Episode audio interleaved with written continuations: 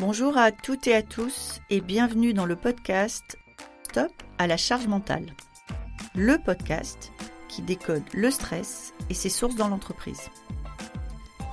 Chaque épisode est une opportunité de dire stop à la charge mentale, une nécessité pour l'équilibre de chacun et la santé de tous. Je suis Magali Siméon, entrepreneur, experte du futur du travail et maman de trois enfants. Alors, le stress et la charge mentale, je connais bien.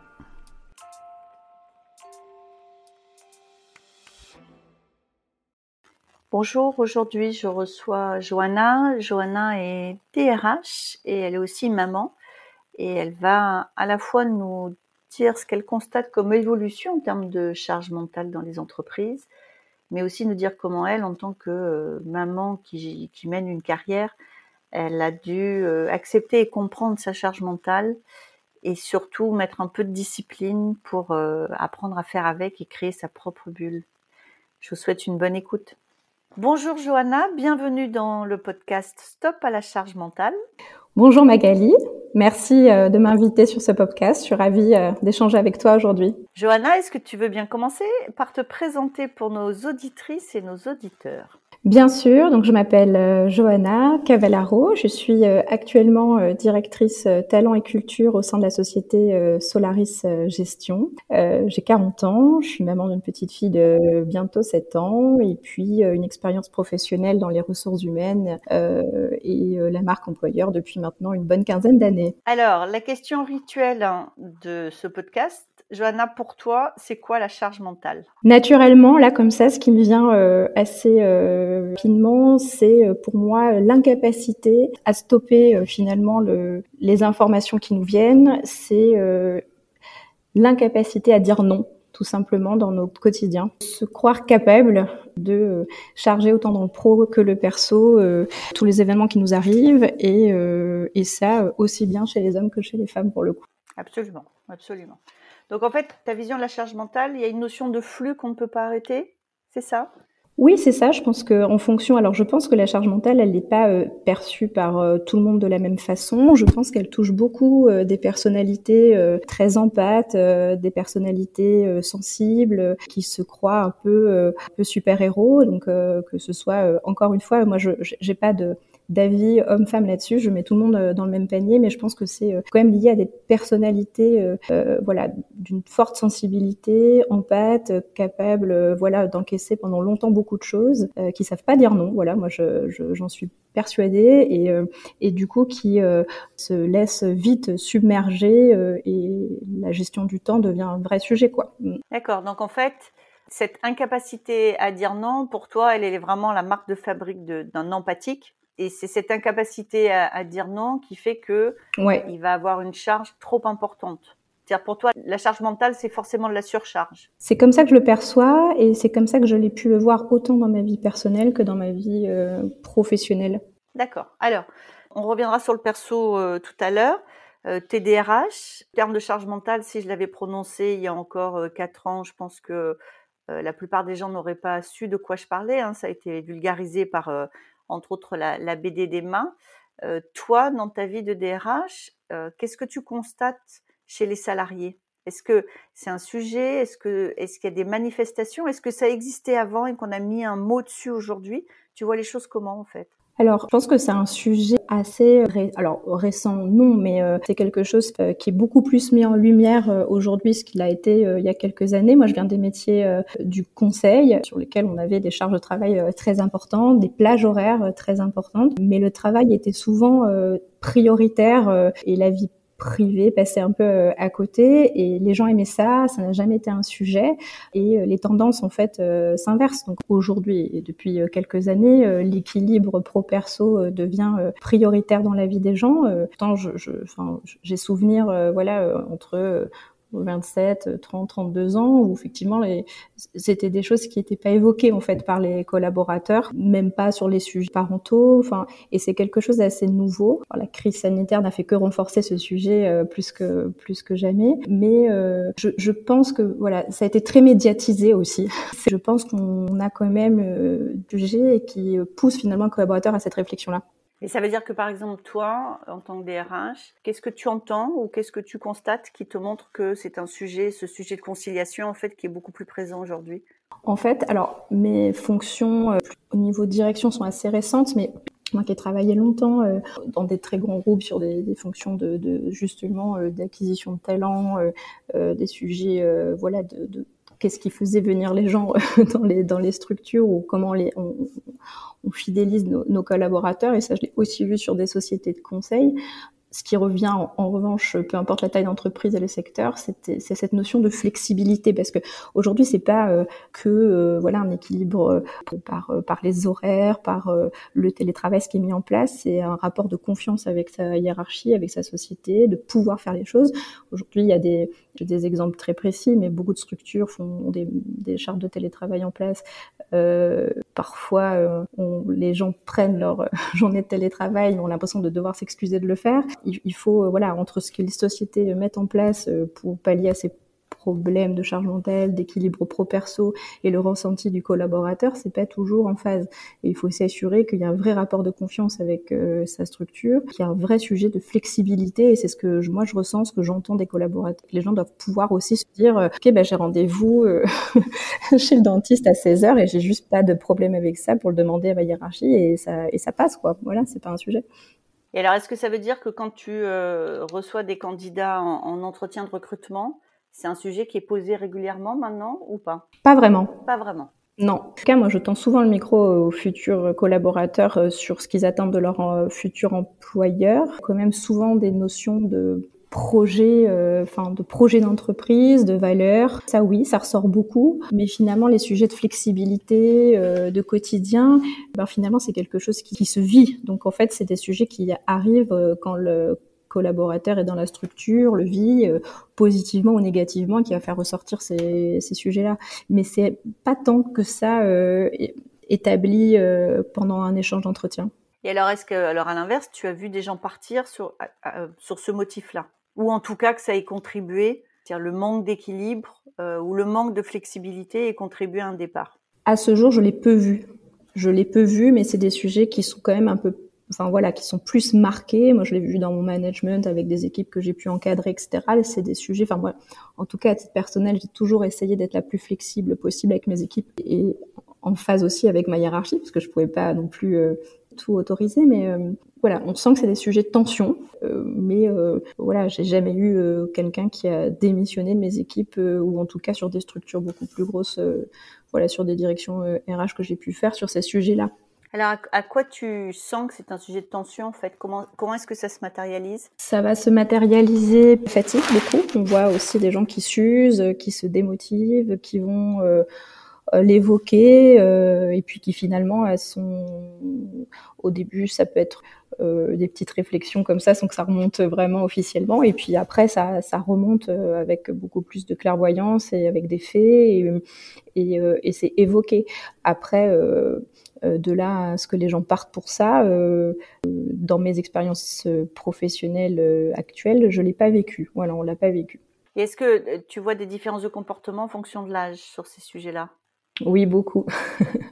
c'est quoi, la différence? Ouais, je pense que, euh, comme je disais, c'est des sujets qui sont quand même euh, là euh, assez récents, qui touchent aussi des générations. Enfin voilà, sur les, les, générations nouvelles qui arrivent sur le marché du travail, etc. C'est des sujets importants. L'objectif aussi de rentrer dans une entreprise pour pour beaucoup, c'est justement s'assurer qu'il y a un équilibre pro-perso, c'est cette flexibilité, c'est la confiance du manager vis-à-vis -vis, collaborateur. Donc ça, c'est des sujets importants.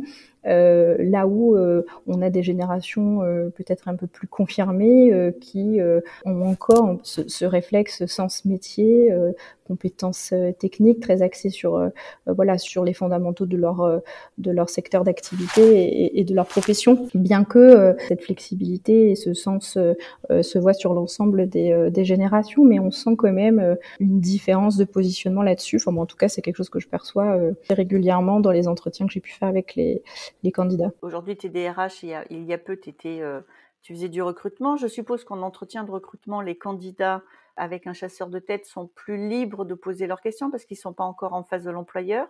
Est-ce que euh, dans ces moments-là, tu, vois des différences entre les jeunes et les, et les moins jeunes. Et sur le sujet flexibilité, équilibre de vie, tu as vu une évolution dans les postures? Oui, mais je veux pas, euh, enfin, je veux pas avoir un discours clivant là-dessus parce que je trouve que c'est assez facile de mettre euh, toutes ces nouvelles générations dans le même panier. Euh, des sociétés, on parle tant là des sociétés de zapping ou voilà la flexibilité, la quête de sens, l'équilibre pro perso, ils cherchent que ça. S'ils ont pas ça, ils bougent. Bon, en vrai c'est pas euh, c'est pas le cas tout le temps et heureusement. Et puis on a euh, des personnes qui sont ultra investies euh, même nouvelle génération sortie d'école ou un peu d'expé. Enfin ça il y a pas de pas de sujet là-dessus.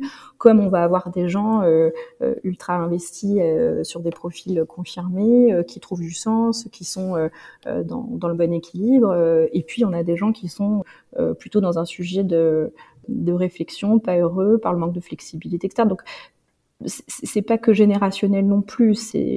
À un moment donné, on se pose de la réflexion de soi face à sa propre vie euh, et euh, le monde du travail et comment on équilibre tout ça. Euh, mais c'est pas que générationnel et heureusement. Oui, je, non, mais je suis tout à fait d'accord avec toi.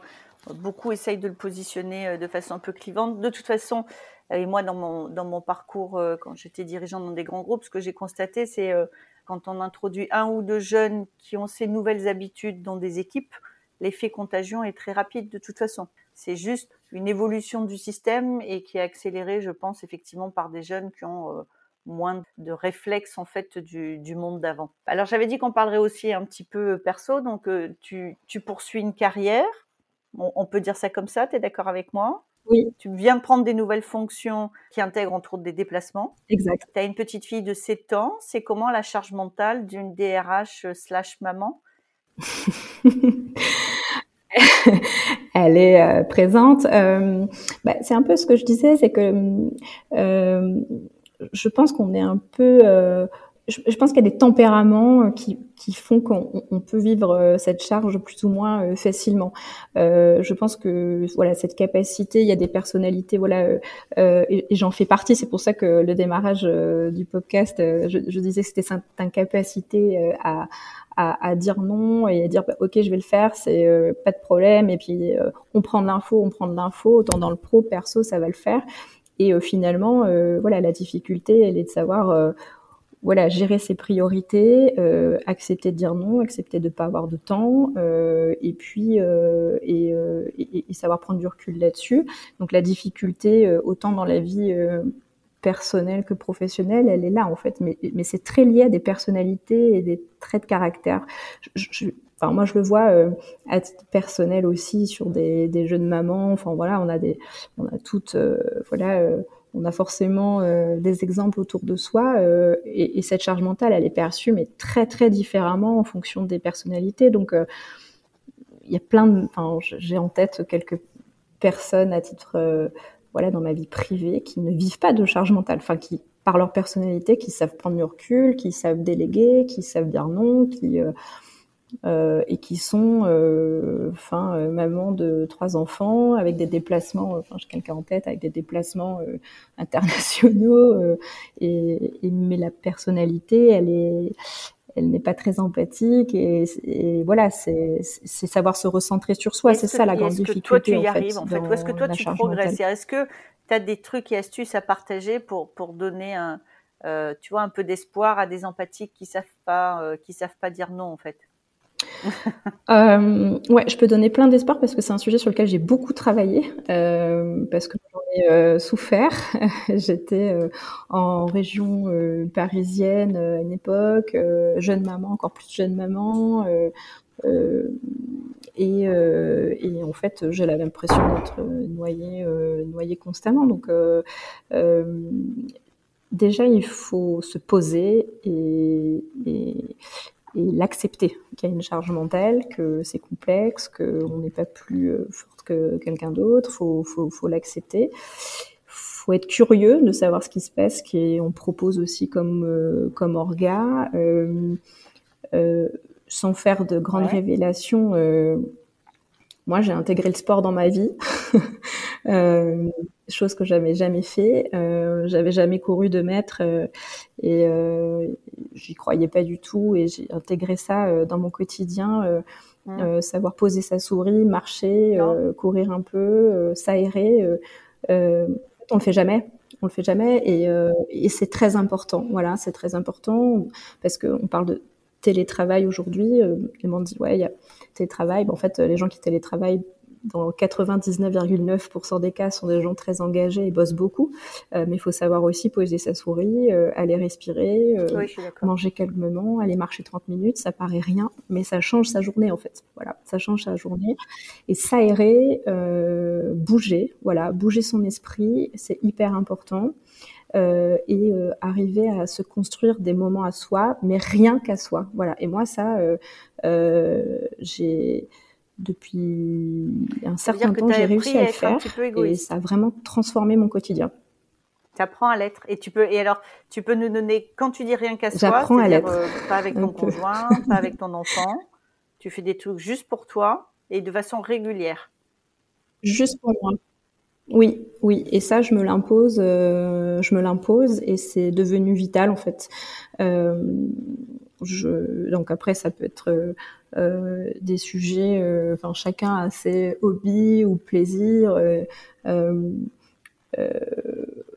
un truc qui se perd énormément aujourd'hui parce qu'on est complètement happé et drogué par les réseaux sociaux, par les smartphones, etc. Mais un petit astuce perso, mais on, a créé chez nous à la maison la boîte à, la boîte à portable et, et, on s'oblige euh, voilà, euh, euh, enfin, je m'oblige déjà à le faire, mais la famille le fait aussi. Enfin, à poser les téléphones dans une boîte et, se couper de ça une heure, deux heures par jour.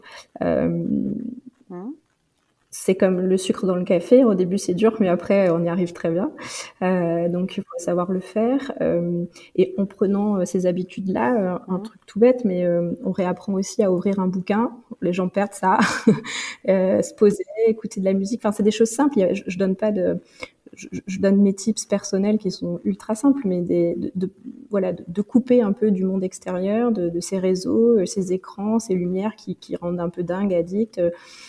Euh, personnellement, j'ai aussi coupé toutes les notifications euh, pro et perso de mes téléphones. Donc, euh, en gros, je vais chercher l'information si j'en ai besoin, mais je ne regarde pas toutes les cinq minutes des mails qui arrivent, perso, pro, texto non plus, WhatsApp non plus. j'ai aucune notification sur mes téléphones. Voilà, donc je vais chercher de l'information si j'en ai besoin. le perso, les gens savent que je regarde pas les textos. Enfin voilà, je donne, je donne des nouvelles euh, quand il le faut, mais j'ai stoppé toute notification sur euh, sur mes téléphones. Euh, j'ai repris la musique et je fais de la musique toute seule avec un casque et ça, ça me fait du bien. Mais voilà, ça c'est très personnel, mais en tout cas le, le message que moi je peux donner aux gens qui sont vraiment dans mon tempérament très empathe, à faire plaisir, à jamais dire non, à dire ok je vais le faire et ça va marcher, je serai pas sous l'eau et en fait on l'est et ça devient dingue.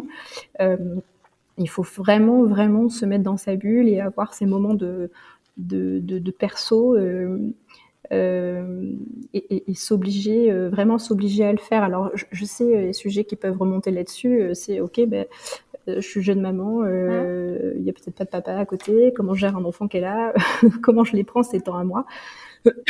Donc, je sais que ça, c'est compliqué c'est compliqué, mais si on le décide, ça peut marcher. Il y a toujours des solutions. Voilà, il y a toujours des solutions et il faut se l'imposer et, euh, et, trouver ces moments euh, de, une demi-heure à une heure par jour euh, de solitude et de et de, de, retour à soi. Et moi, d'en avoir pris conscience, ce sera le mot de la fin, c'est que alléger sa charge mentale, ça demande un petit peu de discipline. En fait, ça se fait pas tout seul parce que ça, ça, demande de revenir à soi. Donc, merci pour ça, Johanna, et merci pour ce témoignage qui était très chouette. Exactement. Merci, Magali. Au revoir.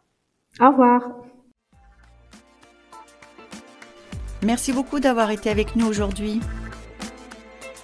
Cet épisode vous a plu? N'hésitez pas à me laisser une note. Envie d'en savoir plus? Abonnez-vous directement depuis votre appli de podcast préféré. Et si vous souhaitez me confier votre histoire sur le stress en entreprise, contactez-moi via notre site Lily facilite la vie. Le lien est dans la description. Je vous donne rendez-vous la semaine prochaine pour un nouvel épisode de Stop à la charge mentale. Merci et à bientôt